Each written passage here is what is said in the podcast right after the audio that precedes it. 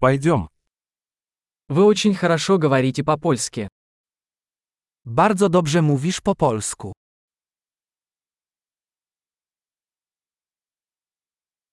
Я наконец-то чувствую себя комфортно, говоря по-польски. Wreszcie czuję się komfortowo mówiąc po polsku.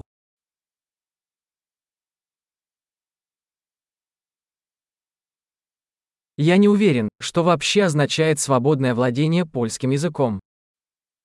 Nie jestem pewien, co w ogóle oznacza biegła znajomość języka polskiego.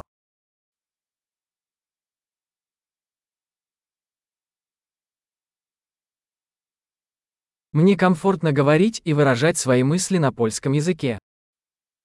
Czuję się komfortowo mówiąc i wyrażając się po polsku.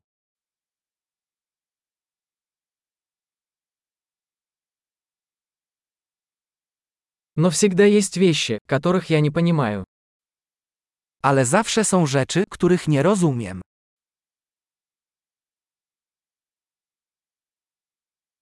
Я думаю, что всегда есть чему поучиться. Myślę, że zawsze można się więcej nauczyć.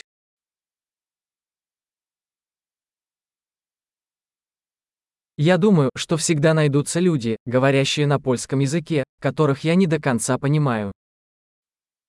Myślę, że zawsze znajdą się osoby mówiące po polsku, których nie do końca zrozumiem.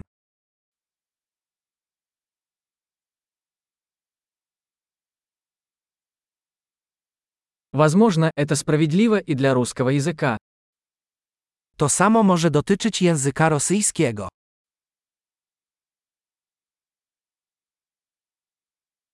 Иногда мне кажется, что по-польски я другой человек, чем по-русски. Czasem mam wrażenie, że po polsku jestem inną osobą niż po rosyjsku.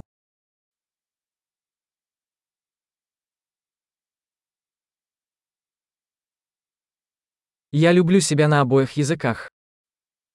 Kocham siebie w obu językach.